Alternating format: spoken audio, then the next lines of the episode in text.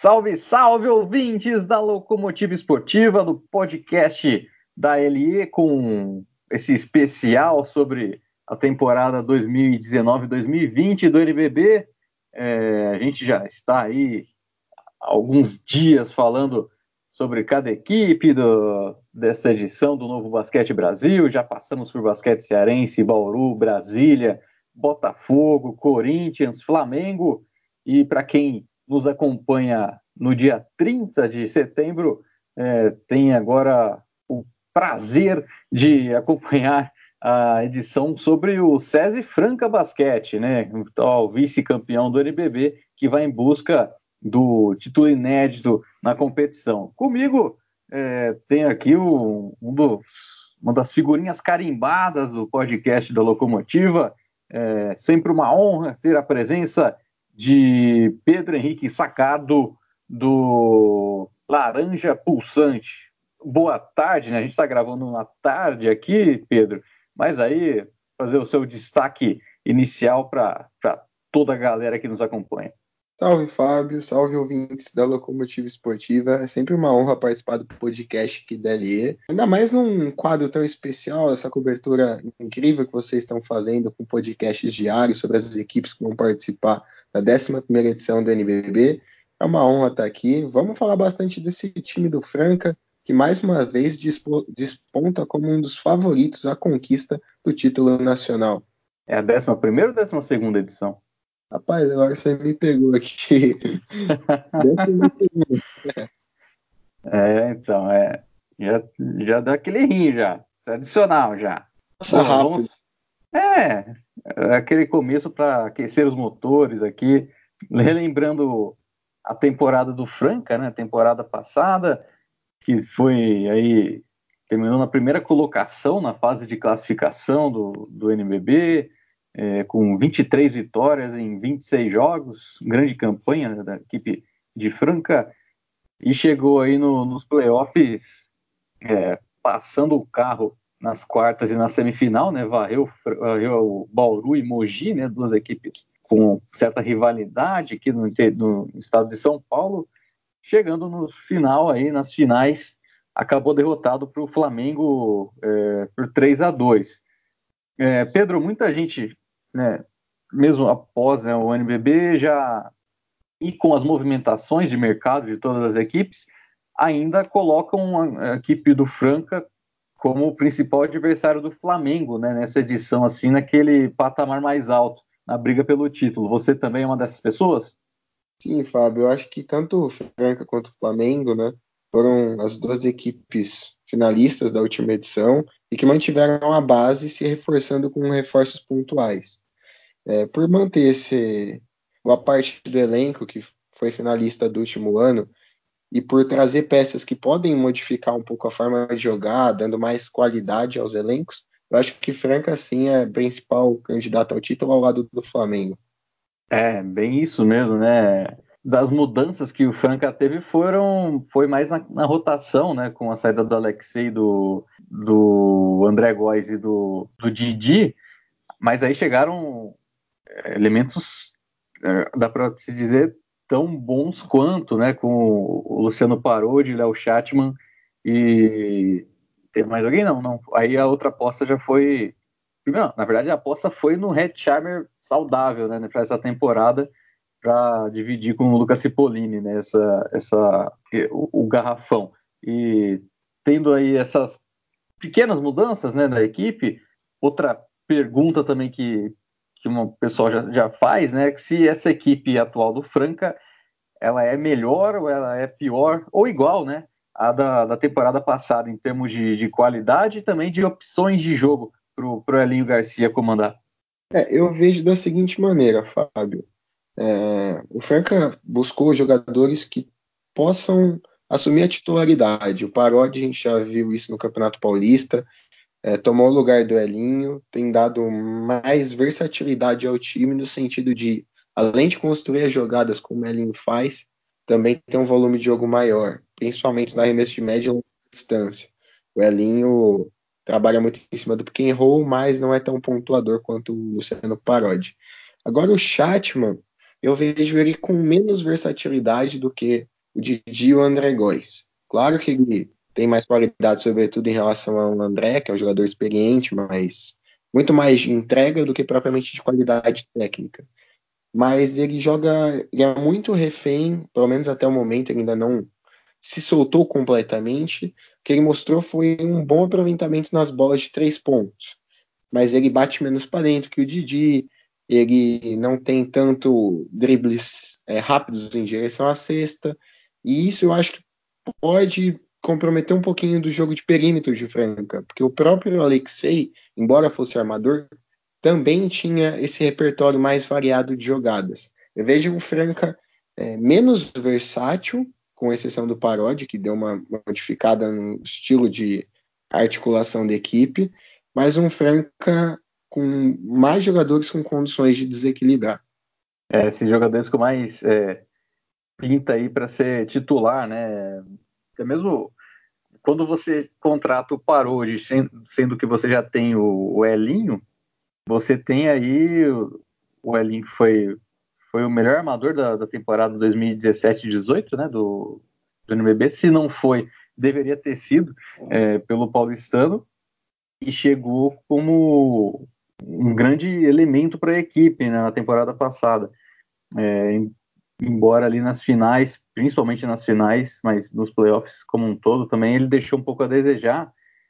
E chegando o Parodi, tendo o Elinho, você tem um, uma dupla ali de, de armação que, em comparação com outras equipes no, do NBB, assim, é, é difícil de encontrar, né? Pelo menos na questão de pensar o jogo, né? De trabalhar essa, esse passe, é, você tem jogadores que podem é, fazer um, um balanço aí favorável na equipe de Franca com essa questão do, dos armadores, né? É, a opção que o Elinho, vai, o Elinho Garcia, né? Vamos deixar bem claro, vai ter em relação aos, aos armadores. É, todo treinador gostaria de ter. São dois jogadores que ditam o ritmo de jogo muito bem, muito bem mesmo. Uma visão de jogo apurada, bom controle de bola. A única ressalva que eu tenho, principalmente nessa posição, é que os dois têm estilo de jogo muito parecido. Então, dificilmente a gente vai ver, principalmente em jogos contra equipes é, mais fortes, como Flamengo, Minas, enfim, jogos assim mais pegados, dificilmente eles devam jogar juntos. Isso a gente viu na temporada passada, que foi um diferencial de Franca. Em algumas situações, o Elinho, o armador, atuou ao lado do Alexei. O Alexei foi deslocado para a função de alarmador e teve um desempenho absurdo nas bolas de três pontos, principalmente na final contra o Flamengo. Ele não estava muito bem. O Alexei assumiu essa condição de pontuador e desequilibrou no, no perímetro. Isso eu já acho um pouco mais difícil de acontecer com dois jogadores com uma característica tão próxima. É, exatamente, né? E para quem acompanha agora né, o, o Alexei jogando por Mogi, viu que dá para se dizer que em Franca ele teve certa limitação do jogo dele, né? Por, por muitas vezes vir do banco e, e não ter o espaço que ele merecia é, ou que ele precisava né, para crescer, agora está crescendo no, no Mogi das Cruzes. Aí dando sequência à posição, né, chegando ali na, na, na posição de armador, a gente tem aí é, nomes interessantes, né? O, o, o Franca, é, dependendo do jogo aí, atua com Léo Chatman e o David Jackson, eu meti um Léo Chatman, como se fosse americano. O Léo Chatman com o David Jackson, tem também em algumas partidas entrando Jimmy David Jackson, em algumas um pouco menos Jimmy Chatman. Tem essa variação né, entre jogadores aí de ala armadores que também jogam na ala, é, por não ter um, um nome é, tão. Não tem um nome de ala ala mesmo, aquele cara pique Marquinhos, assim, pique Wiggins, jogadores um pouco mais altos, assim.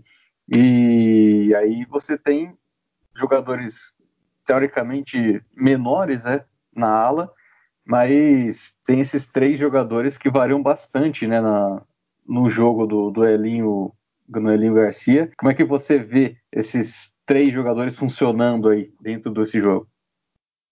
Eu acredito que a tônica, assim, de um modo geral, o Elinho vai apostar na manutenção da base. Então acredito que ele vai sair jogando com o Jimmy e o David Jackson. O Jimmy, mais por conta da segurança defensiva que ele acrescenta a equipe.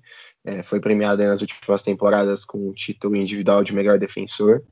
Se não me engano, nas duas últimas temporadas, desbancando o Alex, que tinha faturado todos os prêmios. E o David Jackson é o típico jogador norte-americano. Ele tem um controle muito forte, tem um bom arremesso nas bolas de três pontos, é, busca bastante esse contato, às vezes até dá uma extrapolada, mas enfim, é o estilo de jogo dele, ele tem um bom aproveitamento na linha do lance livre, o que favorece, né, esse estilo de jogo que ele construiu.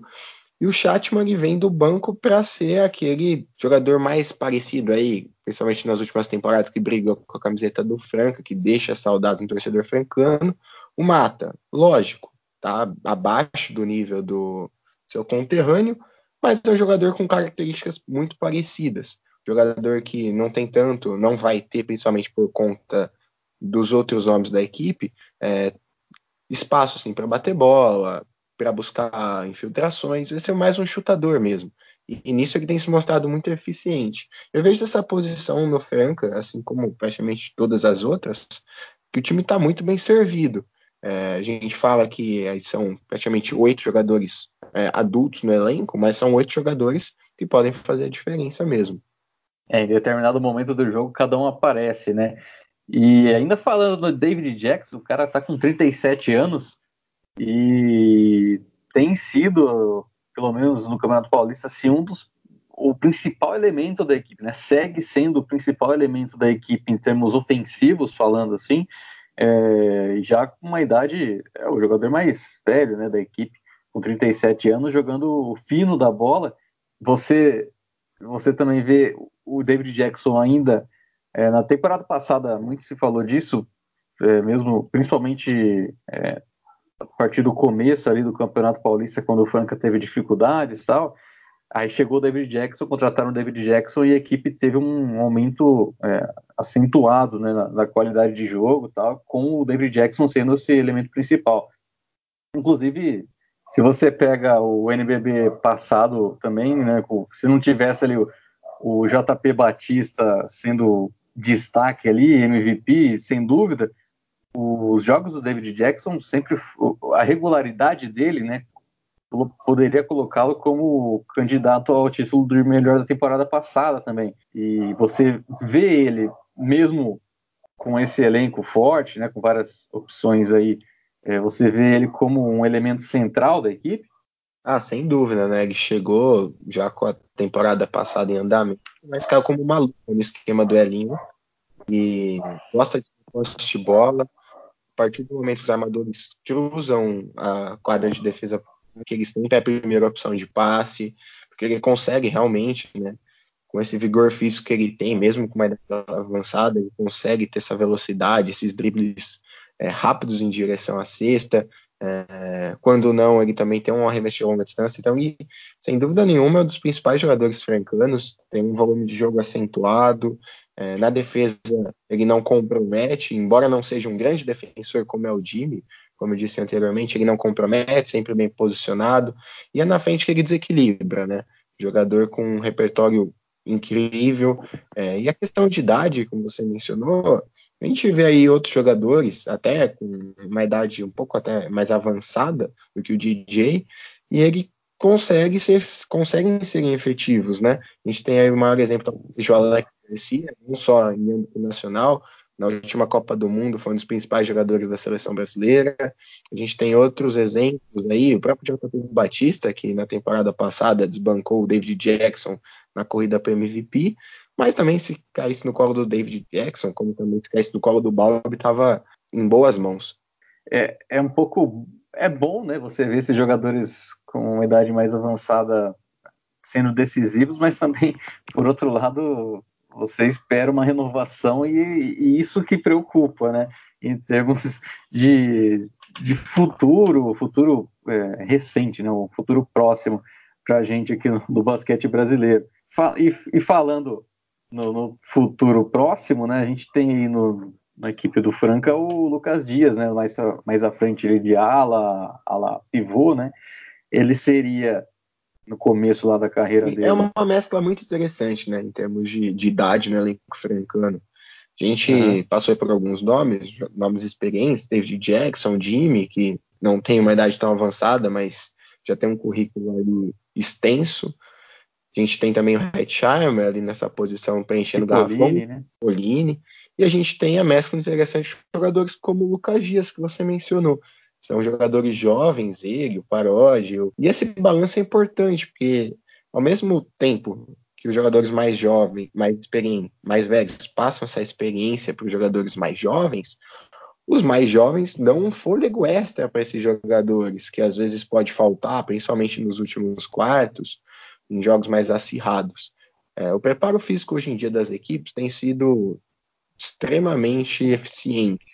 Jogadores mais velhos conseguem atuar por um período de tempo maior que eles costumavam é, interferir em temporadas passadas. Eles pegam esses jogadores mais jovens, como você disse, o Lucas Dias, que está no auge físico e técnico. É um jogador que muito versátil, esteve com a seleção brasileira aí no período de treinamentos antes da disputa da Copa do Mundo, assim como o Hetzheimer, também esse companheiro de equipe. E os dois conseguem passar muito bem a quadra. Eu acho que talvez essa é a posição que o Franca está mais bem servido. É, muitos torcedores é, pediam a contratação de um pivô 5 de origem, né, aquele jogador mais robusto, de brigar pelos rebotes, de realizar trombadas ali embaixo, fazer o trabalho sujo. Mas eu acho que com o seu Redsheimer se manter saudável e o Lucas Dias nessa crescente que ele está desenvolvendo nos últimos anos, junto com o porte que o Cipollini dá quando vem do banco, acho que Franca nesse, nessa posição é um, se não for o time com mais opções, é um deles sem sombra de dúvida. É, e vale lembrar que o Franca na temporada passada chegou na final do, do NBB praticamente só com o Cipollini de pivô, né? É, você tinha ali o, o, Big, mas o Big praticamente não jogava, ele só foi jogar no último jogo da última rodada da, da, da primeira fase classificatória do NBB, então ele nem entrava nos playoffs. E só com o Cipollini a equipe conseguia fazer um, um bom jogo. É claro que aí entrou o Hetzheimer o, o Hetzheimer foi entrando aos poucos, né, tendo um pouco mais de minutagem, chegou nas finais como, acredito que foi até titular né, nas finais, mas você tendo o Cipollini, que, que vem de uma boa temporada, aí você tem essa, esse retorno, vamos falar assim, do Hetzheimer situação física melhor, né, sem, sem lesões, além do Lucas Dias, já é um trio de respeito ali, né, na, no, jogando na, na, posição de, de pivô, na, de ala pivô. Talvez, é claro, né? A gente fica essa questão de, de um terceiro, de um quarto nome ali para baixo, né? Ou de, de um pivô, pivôzão. Mas quando você tem o Hetzheimer e o, o Cipollini, já são dois nomes ali, né? Para jogar de cinco. É, aí a equipe aposta no Gui Abreu ali como um outro nome ali para ser o ala pivô reserva ali, se necessário, né, durante a rotação, entrar no lugar do Lucas Dias para dar um descanso para ele, é, entrar aos poucos, né, o jovem jogador Gui Abreu, é, tem essa questão também de, de usar a base, né, o, antes mesmo do SESI é, abraçar né, a equipe profissional do Franca, tinha ali o projeto da categoria de base, né, ao lado do SESI, e inclusive foi campeão da, da LDB, né, o, o SESI Franca é, do, do Sub-20.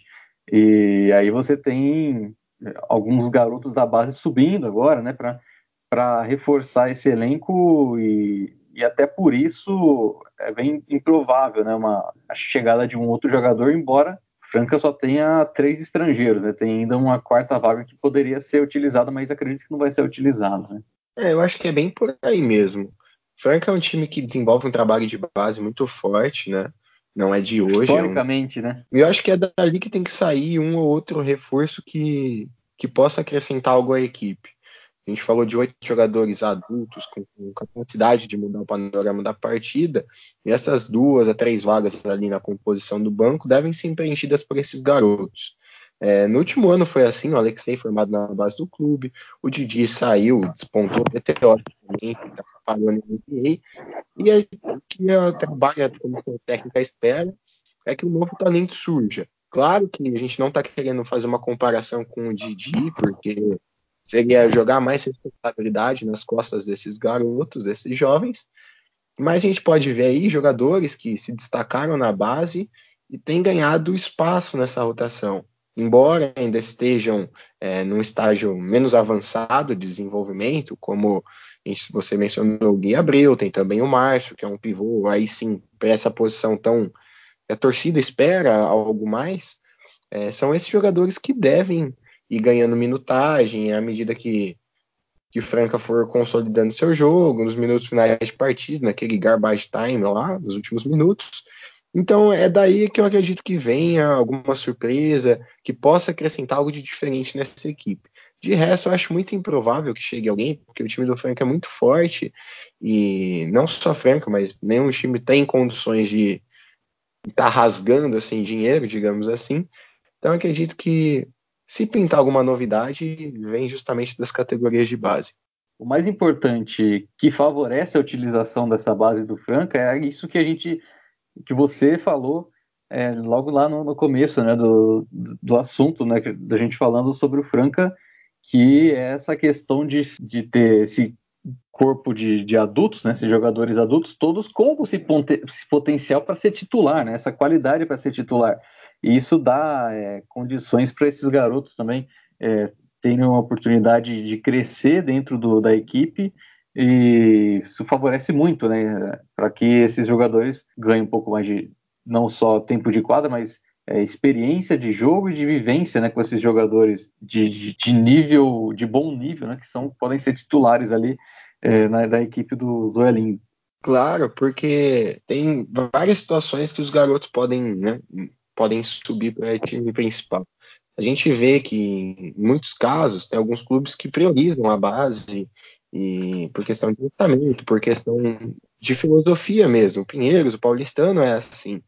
E só que o Pinheiros e o Paulistano, é, eles são clubes voltados para o desenvolvimento social, voltados para esportes olímpicos. Então não tem uma responsabilidade em cima dos resultados. Claro que a partir do momento que a bola sobe, são outros 500, todo mundo está ali para ganhar. Mas a formação do atleta é mais importante. No Franca, Claro que tem esse, essa questão também, mas isso é deixado no segundo plano, porque o investimento é, foi feito é, com muito esforço. É um time que respira basquete, uma cidade que respira basquete, estava carente de um time competitivo que brigasse pelos títulos. Hoje, essa é a realidade do Franca. Então, se você lançasse uns meninos sem ter esses jogadores para dar suporte, provavelmente você ia queimar muitos talentos, né?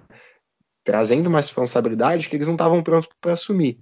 Hoje, você tendo esse corpo é, técnico, esses jogadores com experiência, com qualidade para decidir, os garotos ficam respaldados de que eles podem desequilibrar, mas eles não têm essa responsabilidade. E aí é mais fácil de você desenvolver e fazer com que eles tenham impacto mesmo na equipe.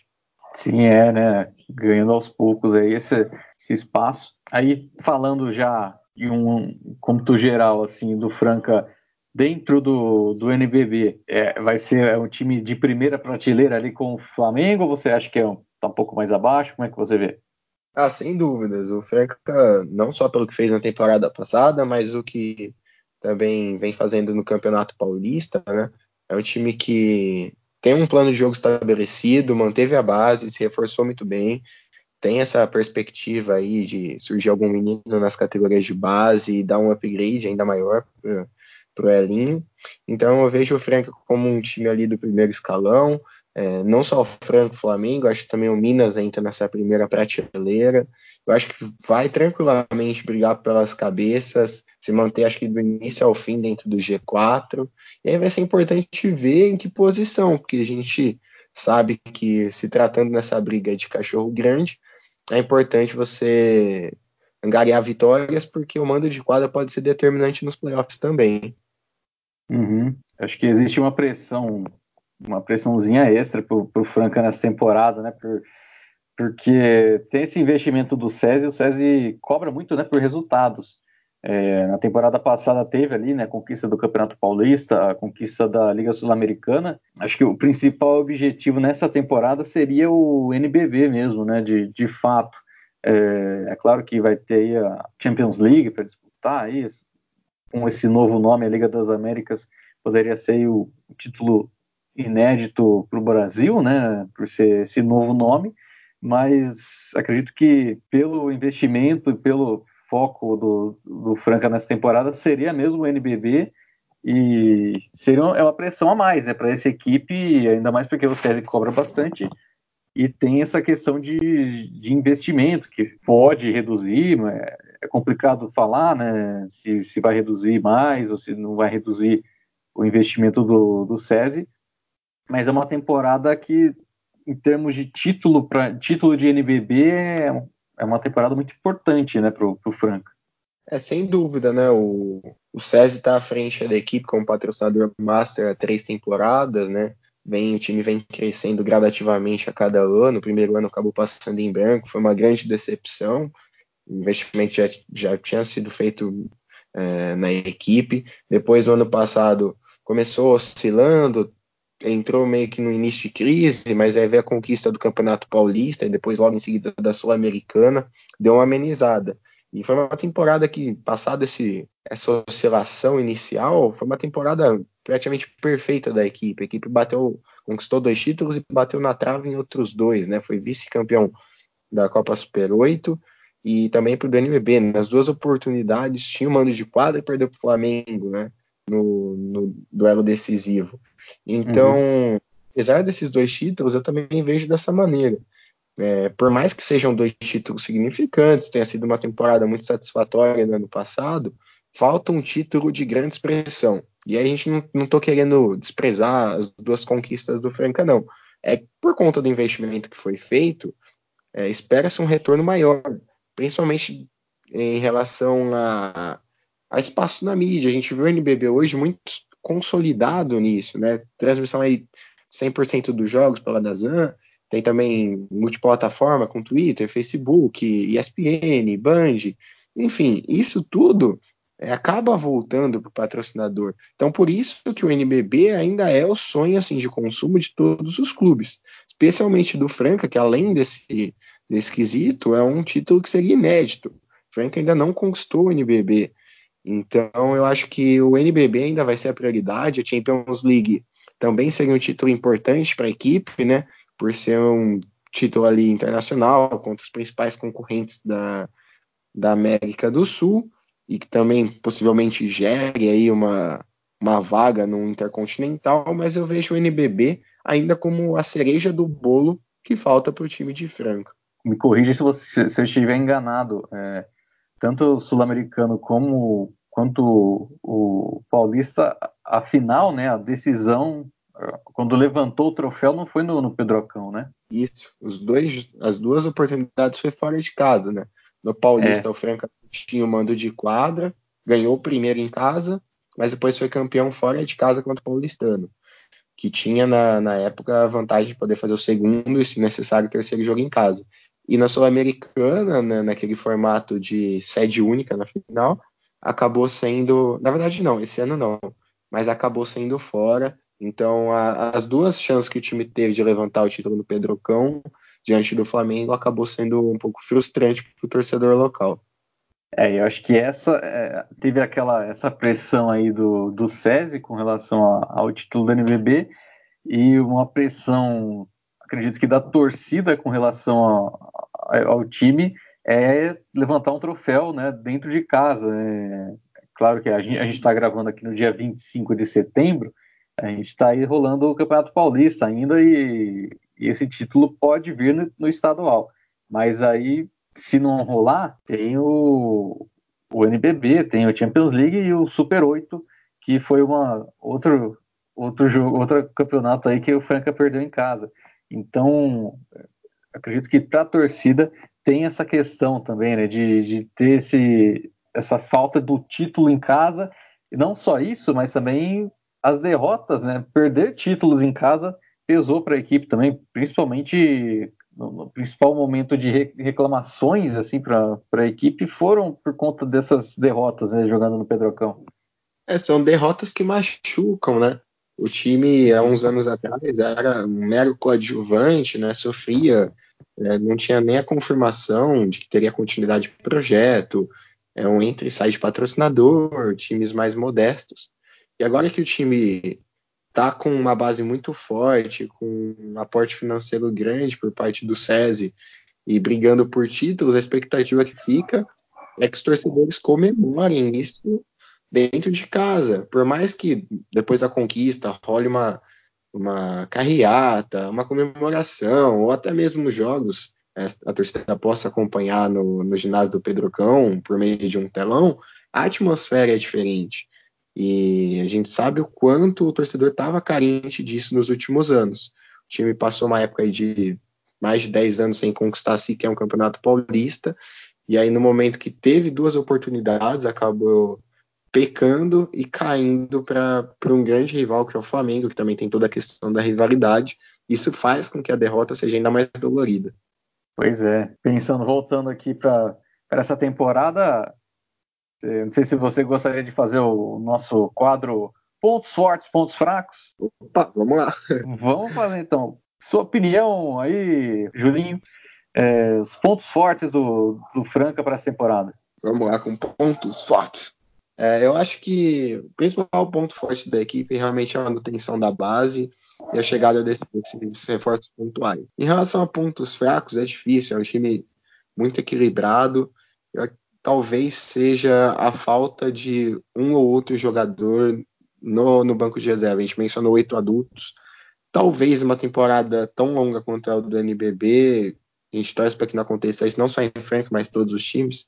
Se por acaso acontece alguma lesão, algum outro problema de suspensão também, a gente viu isso bastante no time do Mogi nos últimos anos, é, a rotação fica ainda mais curta, isso talvez possa ser perigoso. Mas de resto, acho que o Frank está muito bem servido. Pois é, e algum jogador do, do, dentro desse elenco de Frank que você vê que pode ser, pode surpreender alguém aí, pode ser o, um cara que renda aí um pouco mais do que, do que rendeu, por exemplo, na temporada passada, um cara para a gente ficar de olho com relação a, ao seu desenvolvimento? Olha, eu destacaria dois, para ser sincero. Eu acho Pode que destacar. Por a temporada passada ter sido muito positiva, é, essa expectativa acaba sendo difícil de traçar, porque já foi boa a temporada passada. Então a gente já uhum. sabe o que esperar a parte do elenco. Agora, eu estou muito ansioso para ver como que o Parodi vai se comportar, porque veio de uma temporada muito boa no Corinthians e agora ele assume a titularidade do time francano. Então, acho que é um jogador que pode oferecer um pouco mais de qualidade, um pouco mais de volume de jogo que faltava o Elinho. E também e, do Red E, e, e, convenhamos, o Parodi está com opções melhores né, do que teve no Corinthians na temporada passada, né, em termos ali de, de companheiros. Né. Tinha o Fuller ali, não tinha tantas outras coisas a mais. Né? Sim, exatamente. Isso pode ser determinante para ele dar um, causar um impacto ainda maior. Na temporada passada ele chegou, é, veio para o lugar do Fischer, né, que tinha se lesionado, e deu um, deu um salto de qualidade na equipe alvinegra. E no Franca, uhum. como você falou, com esses com maior distribuição no volume de jogo, é, jogadores mais experientes, qualificados do lado, ele pode fazer um estrago ainda maior. E a outra expectativa que eu tenho é em cima do Hetzheimer, né? Você falou é, do quanto a diretoria é, apostou as fichas nele, que ele estivesse saudável para esse ano. E é um jogador que dispensa comentários, né? Passou há praticamente 10 anos na Europa, disputando os principais torneios de basquete da Espanha, com o Real Madrid, é, também com o Unicaja. É, e agora, depois que veio para o Brasil, é, tornou ídolo da torcida baloguense e depois acabou pulando o muro, digamos assim, indo para o Franca, mas no Franca ainda não conseguiu deslanchar.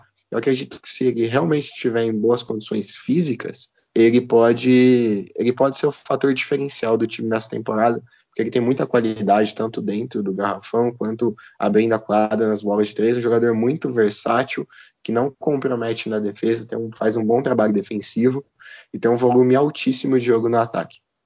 Pois é, legal. É, é realmente, né? O, o parou de, como eu já, tinha, eu já destaquei anteriormente, essa questão de ter melhores nomes né, dentro, companheiros de quadra ali para jogar. É, e o Hetzheimer, é, até uma coisa que eu bati na tecla um pouco na, com relação a quando ele foi convocado para o Mundial, né? Foi um dos pré-convocados. Hum, eu esperava, né? É claro que ele poderia ir para a seleção, poderia ir para o Mundial, mas eu via como é, ele indo lá para a China ia atrasar um pouco é, sua, sua preparação ali para o jogo com o Franca, é, talvez até atrapalhar a questão física né, do jogador. E ele vindo de uma temporada com lesões que atrapalharam ele para render né, dentro da equipe de Franca, é, ele poder, deveria ter um, um tempinho extra aí para melhorar seu jogo, para chegar bem né, para a equipe.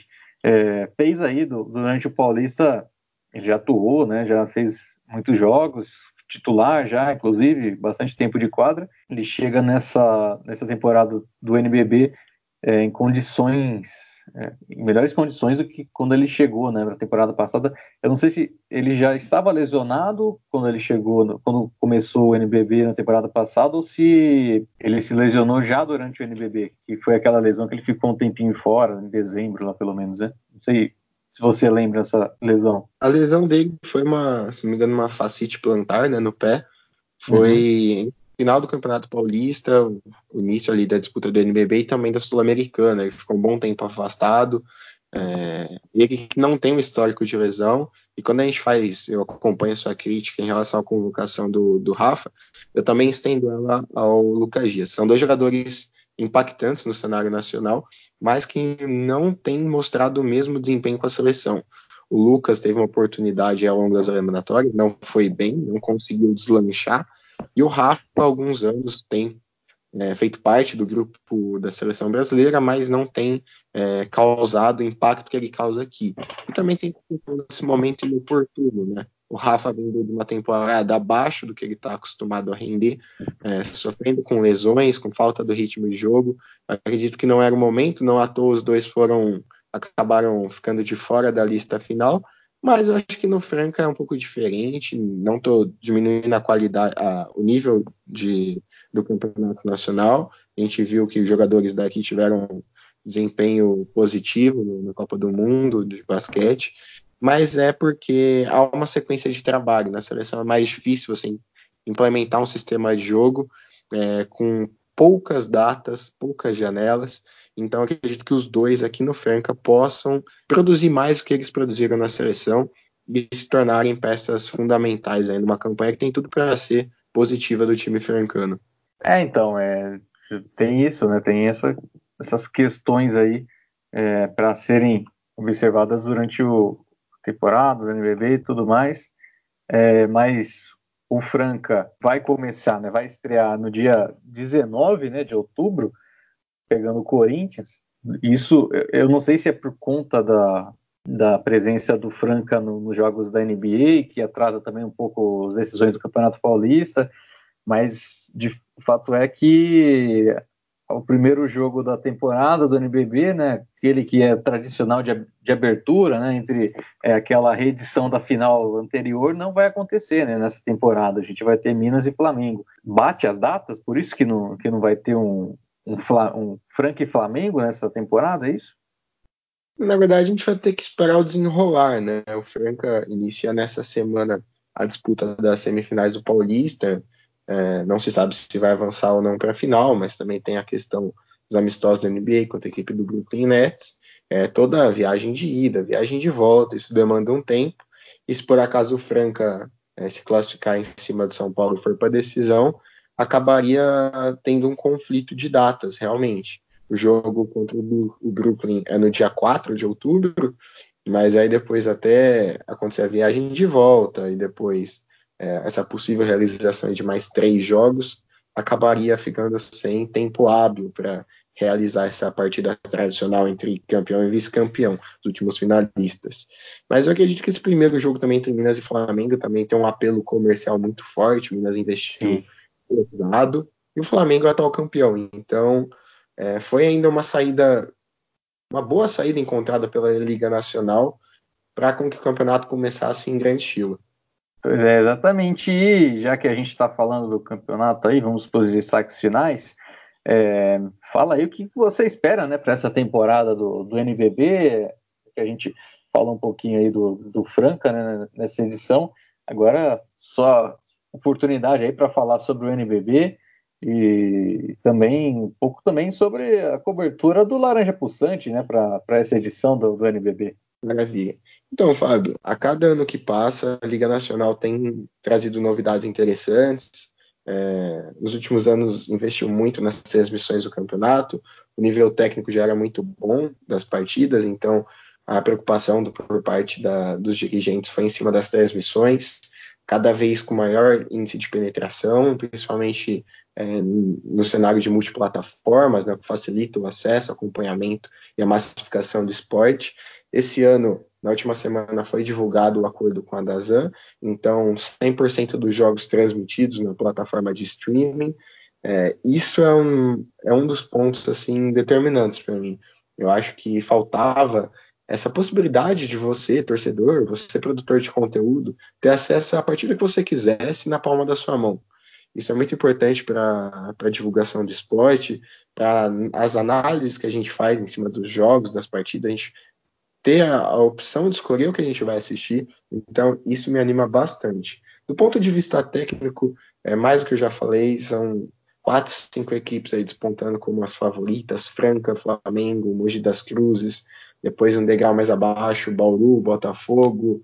É, dependendo de como for caminhando a construção da equipe paulistana também, são todas equipes tradicionais, é, expectativa de um campeonato muito disputado, muito equilibrado, ali de tirar o fôlego. Imagino uma troca incessante de posições ali é, pelo G4, pelo, pela liderança da competição. Então, estou extremamente animado. Em relação à cobertura que nós vamos fazer no Laranja Pulsante, é, como de costume, sempre uma cobertura diária é, com acompanhamento de pelo menos um dos jogos da rodada, é, realização de podcast à medida que o campeonato for avançando, também é, quadros no YouTube, é, cobertura no Twitter, no Facebook, no Instagram, enfim, a gente vai se esforçar ao máximo para que todos os nossos é, ouvintes, espectadores, leitores é, tenham contato diário, se sintam instigados a acompanhar o NBB, porque realmente nossa expectativa é a mais alta possível. É, e Pedro, como, como o Dazon aí já está possibilitando ter jogos toda, toda semana, todos os dias da semana, é, você vai ter que produzir todos os dias, hein? Vai ter que aguentar, hein? Temporada toda. É, então, a gente já fez essa. Tomou esse partido agora no Campeonato Paulista, né? Todos os jogos, né? Vale ressaltar a iniciativa da Federação Paulista também, né? Que todos, uhum. os, todos foram transmitidos de maneira gratuita no YouTube. Então a gente está tá tentando entrar nessa pegada de fazer uma cobertura diária, é, sempre é, fazendo uma, uma mescla das praças esportivas para atender todos os públicos da nossa página. Então não ficar restrito a determinado clube ou determinada região. É, a gente tem, claro, uma cobertura maior de, do Franca, do Bauru, que são regiões de maior proximidade. São times que têm se destacado no cenário é, nacional nos últimos anos, Bauru uns anos atrás, Franca mais recentemente, mas a gente gosta de expandir um pouco mais nossa cobertura, principalmente dos times que vieram da Liga Ouro. Vai ser interessante acompanhar o desenvolvimento desses times na elite do basquete nacional. Pode destacar o Pato Basquete, a Unifacisa, que tem um projeto sólido e investiu pesado para essa temporada também. É um time que eu estou muito ansioso para ver, eu acho que vai dar, vai causar um certo estrago. Eu me lembro, o último time que subiu da divisão de acesso e teve um desempenho tão positivo é, foi o Caxias e anteriormente o Campo Mourão. E é bacana de ver o basquete solidificando em novas praças. Então, o que for preciso aí para trazer, fazer parte dessa história também, a gente vai fazer com coberturas aí é, mais, mais profunda possível. Que legal, cara. É, um recadinho também pro pessoal do Dazon, viu? Vocês que estão fazendo aí, chegando agora no, no, NBB, se quiser aí baixar o preço do valor do Dazon para quem produz conteúdo aí pro basquete, a gente agradece, viu? Tranquilo, a gente, a gente para pagar um pouquinho mais baixo. Mas o Pedro falou, muito importante, né? Essa, essas novas praças do basquete surgindo e vamos falar delas, inclusive mais mais para frente, nos, nos, próximos podcasts aí. Estamos entrando em outubro, né? Para quem nos acompanha, é, umas produções diárias. Estamos entrando em outubro agora, e então a gente ainda vai ter aí Pato Basquete, Unifacista, São Paulo também, que veio da Liga Ouro. É, mas amanhã, no dia 1 de outubro, o podcast é sobre o Minas Tênis Clube, mais uma equipe aí é, que se coloca entre favoritos, entre os favoritos aí pelo título NBB. Que sequência, hein? Tivemos Flamengo, depois agora Franca e agora na próxima edição o Minas Tênis Clube com o convidado será o Lucas Souto, né, do Ultras da Arena, que acompanha lá o, o basquete do, do time do Minas Tênis Clube. É, nossos recados tradicionais, né? Embora o Dazon faça as honras né, de, de transmitir todos os jogos, a gente transmite diariamente. Temos também né, jogos na ESPN, Fox e Band, mas se você estiver aí com o time da sua cidade disputando o NBB, vá ao ginásio, né? É sempre muito importante é, prestigiar e para você ver a diferença né, do, do, do basquete é, visto em loco, né, dentro de quadra, dentro de quadra não, mas é, nas proximidades da quadra, nas arquibancadas, é um negócio diferente e você vai se apaixonar ainda mais pelo basquete. Acompanhe aí né, as nossas mídias, as nossas, nossas redes sociais, trazendo todos os, os podcasts, os conteúdos do especial do NBB né, para essa temporada. É, acompanhe, claro, a mídia independente, sempre fique de olho né, no, no que esses, esse pessoal produz, o que o Laranja Pulsante produz, o que o, o blog do Souza produz também, muita gente produzindo coisas legais é, de maneira independente aqui no do jornalismo basqueteiro, sempre brilhantando né, o, o basquete a nível nacional. Pedro, aquele abraço, cara, e até a próxima. Tenho certeza que a gente vai chamar você muito em breve. É, que isso, eu queria agradecer mais uma vez o convite. É sempre uma honra participar do podcast da Locomotiva Esportiva. É, e saiba que também esse convite vai ter volta, é, hum. logo menos também, assim que encerrar a cobertura do Campeonato Paulista. Em nosso site a gente vai fazer um especial do NBB, não tão extenso quanto o de vocês, mas sem dúvida nenhuma a gente vai gravar alguns podcasts e você, tanto você quanto também o Lucas Guanais são convidados é, certeiros do nosso programa. Mais uma vez, muito obrigado mesmo pelo convite. Eu espero que tenha, tenha sido um bate-papo proveitoso para os espectadores do, da Locomotiva Esportiva. E, mais uma vez, muito obrigado mesmo. Valeu, cara. E, e, a todos que nos ouviram, né? Todos que nos ouviram, eu sou que português ruim. Todos que nos ouviram, é, fica nosso grande abraço e até amanhã, né? Com o Minas. E se você já acompanha mais à frente aí, fique é, sempre de olho aqui no, nos podcasts, nos conteúdos da Locomotiva Esportiva. Grande abraço e até mais.